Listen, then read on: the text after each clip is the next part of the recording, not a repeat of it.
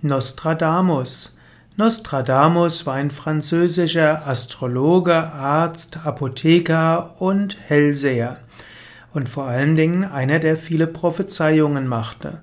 Nostradamus hieß eigentlich Michel de Nostradam und er wurde besonders berühmt für seine prophetischen Gedichte, welche aus Gruppen von je hundert zusammengefassten Vierzeilern bestanden, nämlich die sogenannten Zenturien.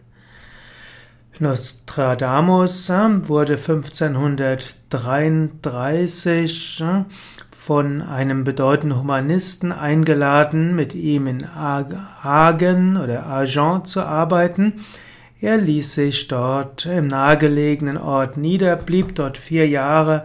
Er heiratete und 1535 ist seine Familie durch eine Infektionskrankheit äh, gestorben.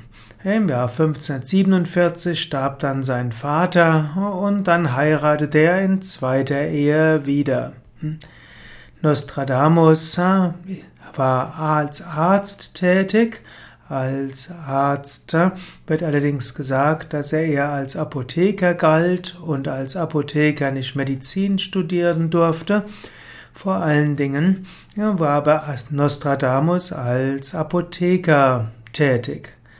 Nostradamus machte verschiedene Prophezeiungen. Er begann mit der Verfassung von Almanachen, in denen die ersten Prophezeiungen für das jeweilige Jahr abgedruckt wurden und fünf Jahre später gab es dann auch die ersten vier Zeile. Also 1550 begann er mit den Almanachen, fünf Jahre später gab es die vier Zeilen.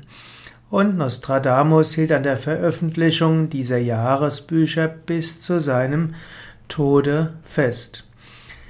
Nostradamus schrieb verschiedene kryptische Verse und bis heute hm, gilt er als der bekannteste Verfasser von Prophezeiungen und seine Prophezeiungen werden immer wieder in Buchform verlegt.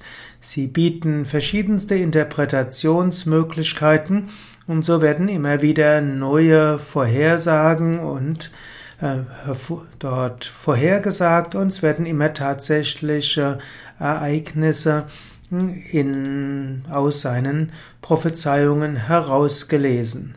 Manche sagen, dass Nostradamus großartig war, weil er etwas gefunden hatte, eine Weise gefunden hatte, wie man etwas so formulieren kann, dass es in der Zukunft, dass man es immer wieder neu auslegen kann. Ja, soweit ein paar Gedanken zu Nostradamus, ob er jetzt wirklich die Zukunft vorhergesehen hatte oder einfach ein geniales, eine geniale Weise gefunden hat, seine Gedichte zu schreiben, die immer wieder Inspiration geben können für die Zukunft, das sei jetzt dahingestellt.